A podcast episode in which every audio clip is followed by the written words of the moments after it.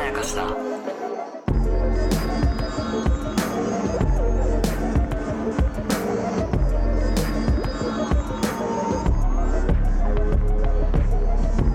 大島康之です。坂野湊です無限まやかしとは映画やドラマや漫画や小説などのフィクション、すなわちまやかしを無限に貪り続けている私たち二人が、それらの感想や考察を述べていくラジオでございます。モース不適切にも程があるというですね、えー2024年冬クールのドラマの、え1話の感想の2本目でございます。モースまだの方は、工藤官九郎入門と、えー不適切にも程がある1話の1本目を聞いてからここに来てください。はいえー面白かったよねっていう話を 前回しましたけれどもうも。面白かったよねだけです、うん、やっぱりこう宣伝の時点では昭和の価値観 VS 令和の価値観みたいなバトル構造に見せていたと思うんですけれども、いや違うよっていう。そうそうそう話し合いましょうっていう話し合いましょうっていうのと、その話し合いと多様性っていうキーワードが出てきましたけれども、うん多様性っていう言葉の意味みんな分かってるっていう。そうなんだよ多様性とかダイバーシティってもう、もうなんていうのかな、殿下の宝刀というか、うん警察手帳とか、うんまあ免許証みたいな感じで、あ、あ、あ、多様性分かってますみたいな。感感じで、もうカードとして、身分証明として出すみたいな感じでう、んうん実はもう期限切れてますみたいななるほ どねなるほどね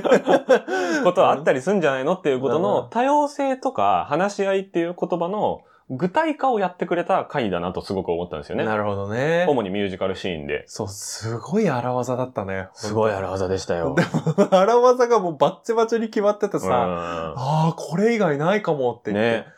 あれでなんかよくあるドラマの、うん。うんそのお互いに本音を吐露し合うシーンだったら、逆に伝わるもんも伝わらないよね。そうね。だってもうさ、日本人そんな風に本音で話すことないじゃんむずい。になっちゃうけあど、の、一番好きな花の春樹亭みたいなものがないとできないわけできないよね。そうそうそう。うだからあの、気の置けない仲間と集まるくらいしないと、うんだってその気の置けない仲間じゃないとダメだから、うんそこに上司とか社長とかいた瞬間に、うん本音なんて喋れないだろうし、でもね、あの ね、歌ならできるんですよって。まあね 作詞作曲しなきゃいけないからね、大変だけどそねう。そうなんかね、でもその、うん、その歌ならできるっていうことが何か一個のヒントになる気がしてそう。て、うんうん例えばじゃあ焚き火しながらだったら本音を話せるとかあるじゃないですか。はいはいはい、ある、ね。それが、なんか昔だったら、この小川一郎の時代だったら、もうそれがお酒とかはいはいはい。しかなかったんだと思うだんでろすうよ。ね。でもそれが今だったらもっといろいろあるんじゃないのみたいなことでもある気がするんですよ。なるほどねそのエイペックスやりながらだったら本音話せるとか、まああったりするじゃないですかはいはいはいはい。っていうことの選択肢が増えてますよっていう令和表現かなとも思ったんですよ、ある意なる味ほね、どね。それが歌なんだ。それが歌で象徴されてるというか、はいはい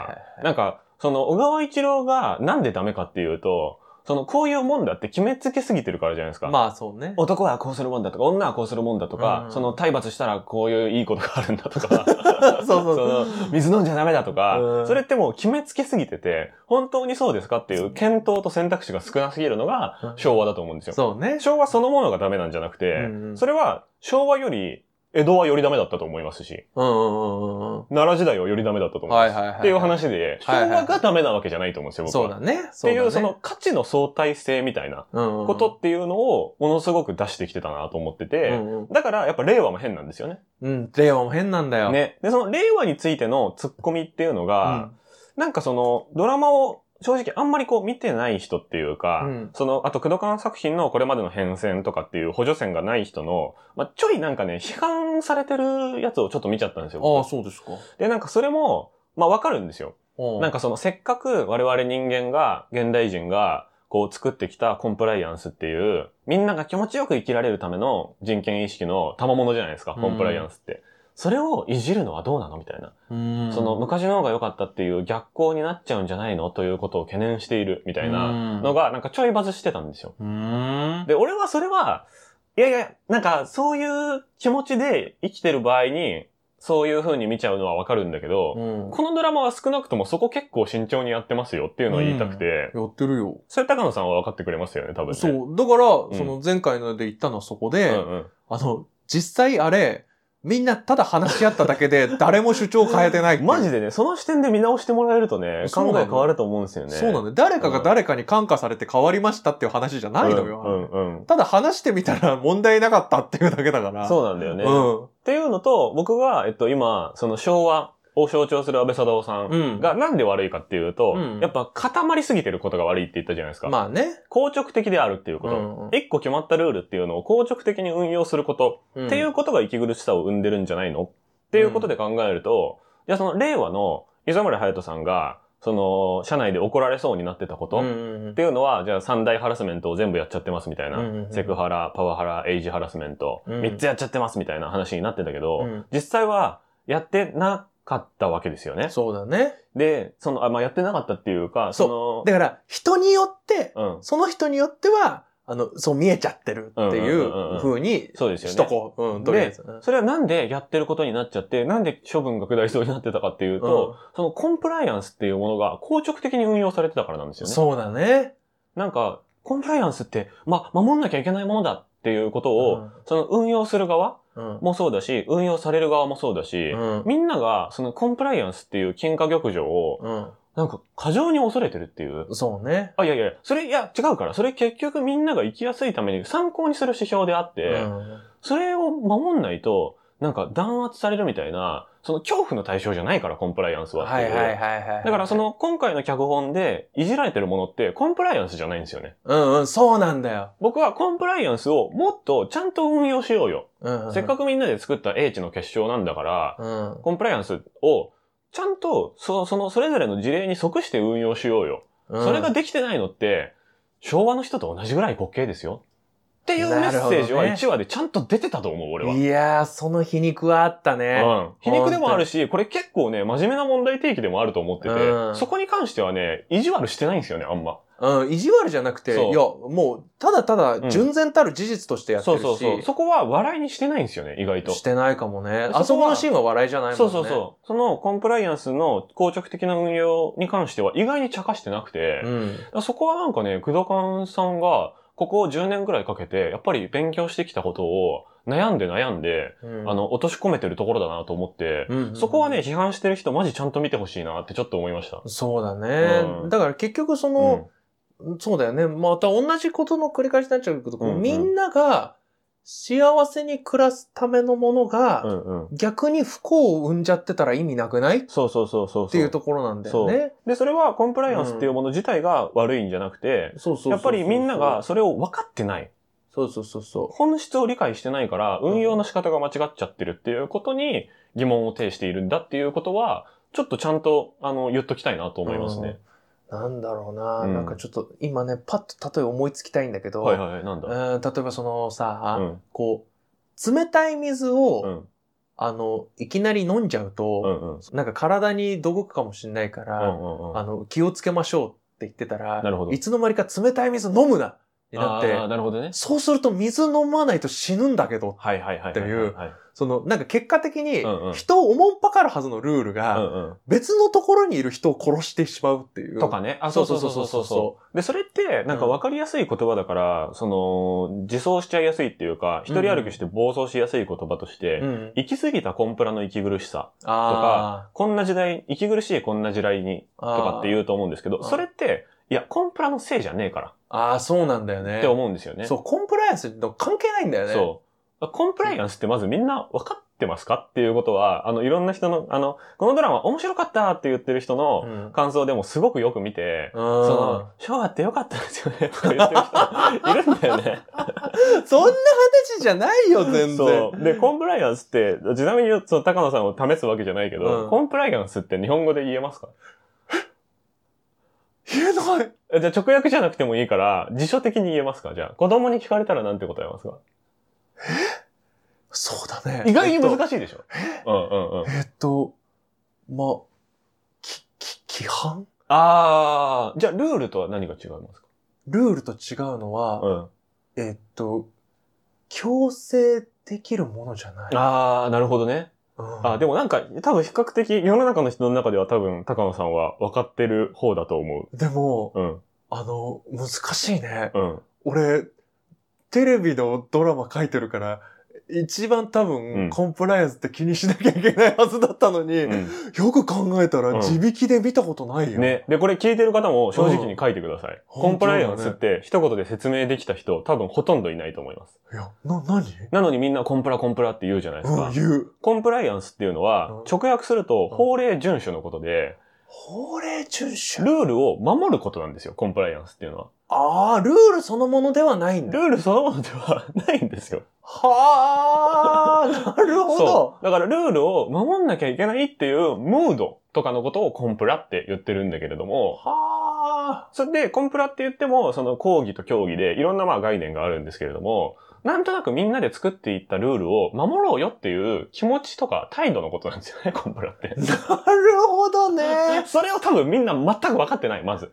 確かに。だからそんなもので息苦しくなるはずがないんですよ。みんなで守ろうとしてるものなんだから。そうだね。そう。で、それをやっぱり理解しないで恐れちゃってるっていうことが昭和と同じぐらい滑稽なんですよね、やっぱ。っなるほどね。ていうところまで工藤勘さんは絶対勉強してると思そうだう。ね。うん。だから並列なんですよね。その、コンプライアンスを守んなきゃいけない、ハラスメントに適用されます、適用されます、適用されますって言ってる人たちと安倍佐藤さんうんは同じ、あの、レイヤーにいますっていうこと。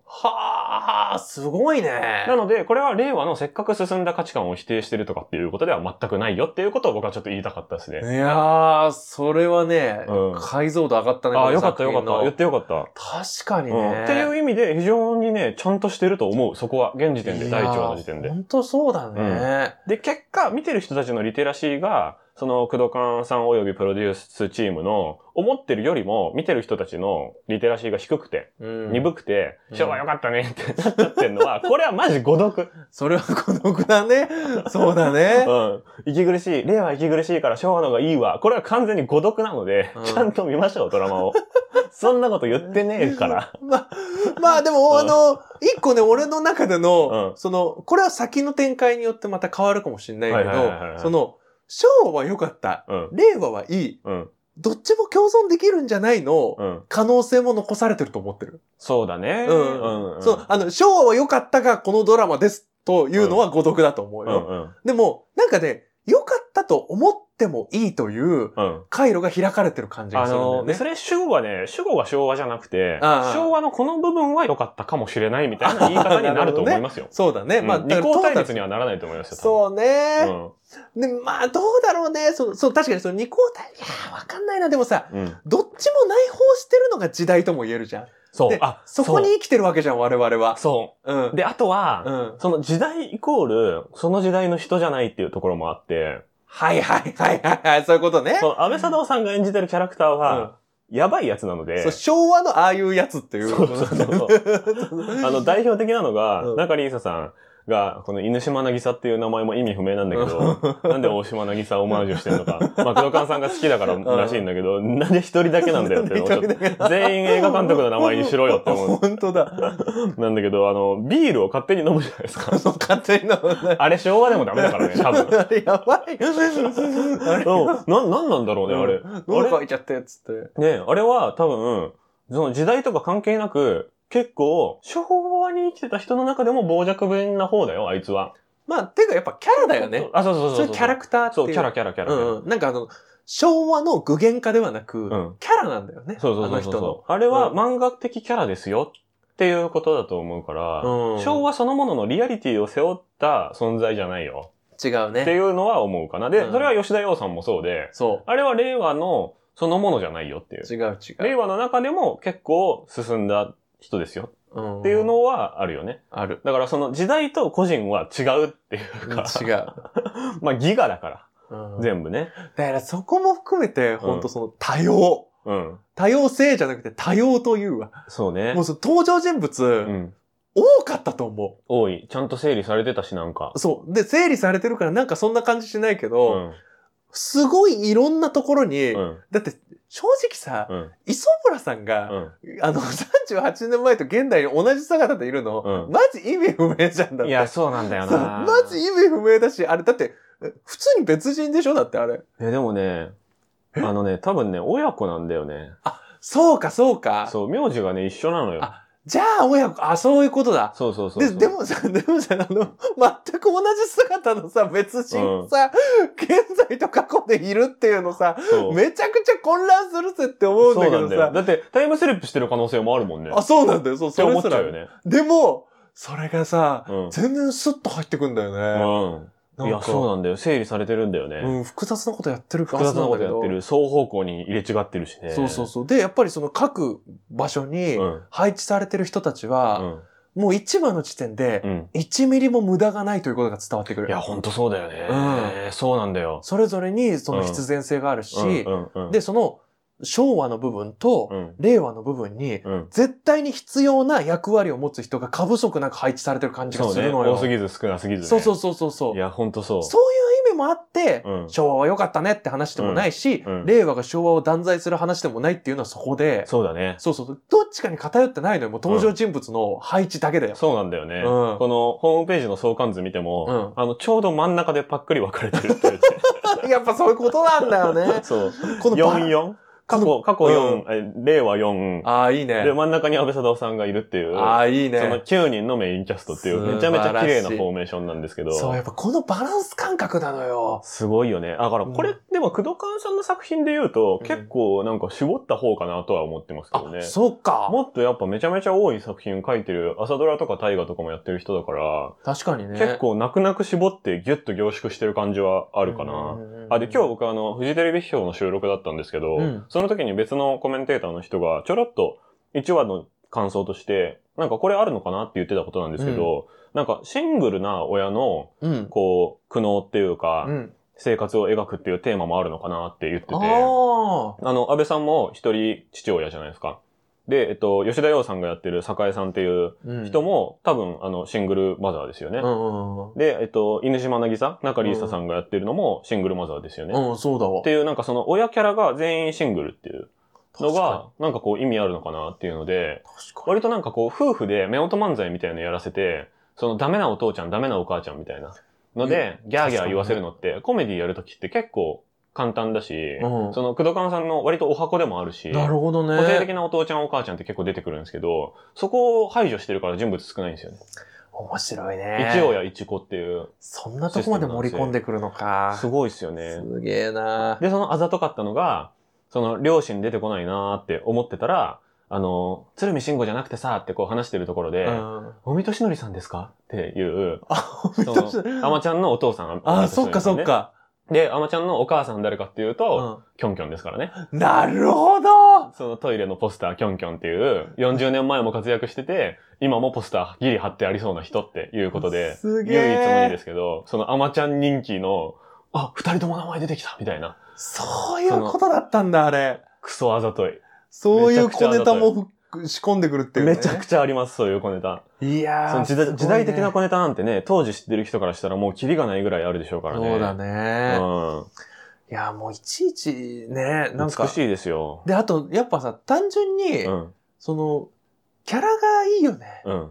俺、純子大好き。うんうんううんうんん。かうん。わいい。いいやーあ、の暴言の感じがいい。最初から掴まれたね、ちょっと。いいよ、本当に。映るんです。うん。で、パシャパシャって、なんか寝顔を撮って、うんあんなことしないけどね、お父さん。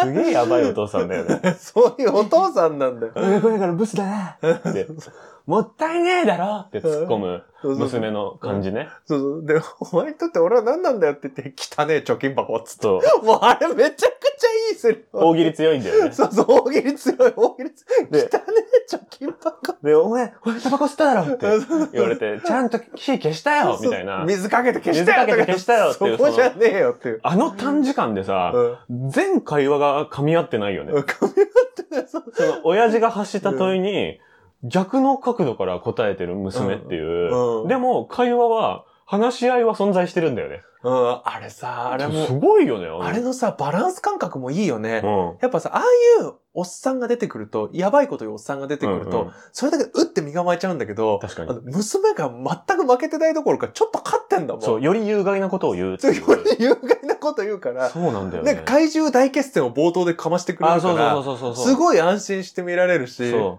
でなんう。かさ、でもう一度言ってみろ。そうそうそうそう。 薄毛でチビの底にいるダメ親父だよ、みたいな。もう一度やもうっ一て。度言えって言ったらもう一度同じこと言えばいいんだよ。すごいよなな。んでちょっと足すんだよで、ちゃんと仏壇には手を合わせてるっていう、なんかそうその家族の感じも一応そあるっうていそうそう。で、その後もさ、割と徹底されてるのうが、んそのあの野球部で、うんあの、ノックしながら、ずっと暴言吐いてるんだけど、はいあの、受けてるさ、んあのさ、みんながさ、うんなんかうん、響いてない感じがいいのよ。そうね。こう、ちょっとメガネかけてさ、そう。先生はいとか言って、血をやってる感じね。そう、なんかさ、あの、辛いとかじゃなくて、うんもう普通にやってますみたいうんうんうんな感じも、うなんかこう、まあそういう空気感ん。もね。理解できるし。もうすべてが形骸化してるっていううんか。そうそうそうそう。う。職員室でさ、うんその、でかすぎパイ先生はさ、あそうそうそうそう。その、高杉舞先生そうそうそう。が、ね、本当にそういう体型の、うんあの、グラビア出身のね、あ、そう方なんがだやってるから、グラあれもいいキャスティングだと思うんですけど、で、本人も、高杉舞ですとか言って、その、ちそうそうそょうっと嬉しそうにしてるみたいなのも、ビアうん。なんかその、当時、今からすると、その最悪なセクハラの世界があったみたいなそ描写で、その加害と被害みたいなことになっちゃうと思うんですけう。ど、うん本当にそうだったかみたいな、本本当にそれに変わるコミュニケーションがあそこであり得たかって考えると、うんなんかあの、あのエロ本とかがこう、どさどさ積まれてたりとか、タバコみんながスパスパ吸ってる空間で、会話だけがセクハラじゃないってあり得たかって考えると、うん。男子側からも女子側からも、その、そうじゃない、加害的な会話じゃないことがもちろん、全員の発想としてあり得たならあった方が良かったとは思うんだけど、ありえなくないって思えるっていううか、ん、なるほどね。その、良かったとは言わないですよ。肯定はしないけれども、果たして、その個人の責任なのかって思えないというか、はいはいはいはい。なんか、会話の選択肢というか発想として、あんなにテンポよく会話されちゃってたら、うん。挨拶みたいになっちゃう可能性あるよねっていうことが、なんか初めてちょっと実感湧いた。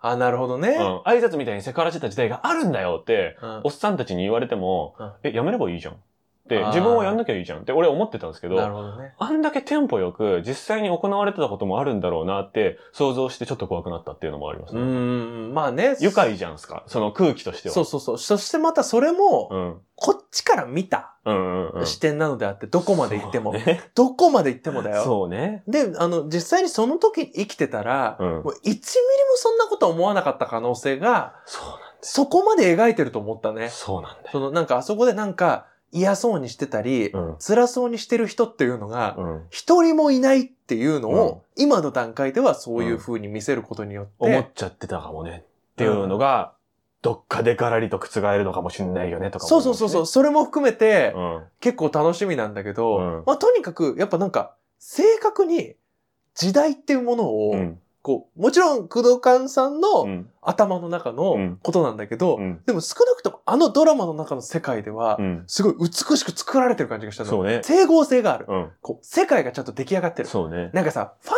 タジーとか見てて、うん。あの、いやいや、く黒電話出してるやんとか、はいはいはい。なんか、俺ね、ファンタジー漫画を読んでる時に、うん。もう頭抱えちゃう時があっうて、んあの、ごちそうだって言って、うん。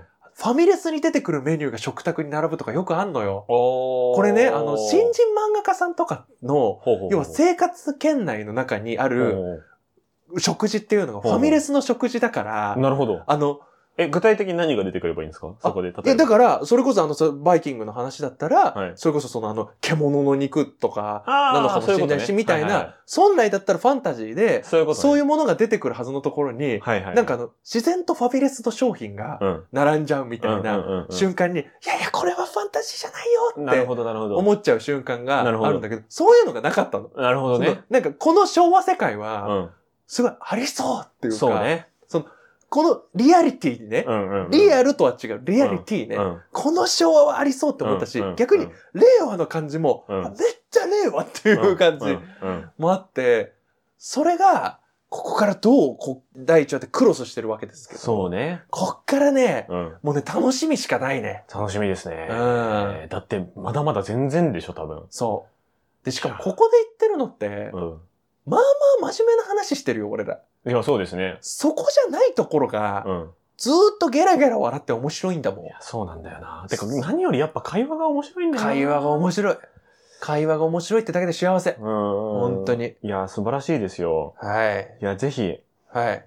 や、じゃあ何をお勧めしようかな。え、木更津キャッツアイを見たんでしたっけ木更津キャッツアイ見てない。あ、じゃあ、木更津キャッツアイを何らかの形で見てほしいな。ああ、そうですか。い。配信だとね、ドラマ本編見れないんですよ、今。えー、そうなのそうなんです よ。あら。ツタヤかゲオとか、おっていうー、あわかりました。の DVD 買うかしかないんですけど、なんでかっていうと、うんこの安倍佐藤さんが演じている、うんえーこの主人公のね、うん小川一郎に、そっくりなキャラクターが脇役で出てくるんですよ。は猫田というあ。野球部の監督のキャラクターが、うん。うん、あ、もうほぼこいつなんですよ。そうそうなんだ。そうなんです よ。へえ。野球部の監督っていう設定まで同じなんです同じなんよ。だ。そうなんですよ。 そいつのスピンオフだと思ってみると、うん、マジで5倍ぐらい面白いんで。ちょっと見てみたくなるなそうなんですよやってたい そう。キャスト意外と被ってないしね。へえ。多分古田新太さんと安倍貞夫さんしか被んないんじゃないかな。このままいくと。そうなうんだ。んえ古田新太さん出るのえっとね、出ることは発表されてるけど、まだ出てなくて、木更津キャッツアイで、神回の中心人物をやっています。へえ。ので、あー、ちょっとそれは聞いくと見。たあくなるの、配信で調べると、あの、日本シリーズとワールドシリーズっていう、あの、映画の方が先に出てきちゃうんであ、らららドラマ本編からちょっと見てほしいなっていら。う。わかりました。で、あの、キャッツアイのメンバー、うん。岡田准一さんとか塚本隆さんとかの会話はもうほぼその小川一郎側の会話です。 面白そ普通に平成中盤なの に。う。面白そう。そうなんですよ。はっていう感じかい。な。はい。はい。というわけでちょっと引き続きそうだね毎回楽しく見ていきましょうや。そうですね。はい。というわけで、ゲーム毎週は YouTube と Podcast で配信しております。はいあなたの感想も教えてください。はい以上、えー、大島康之でした。あ中野湊でした。ありりがとうございました。がとうございました。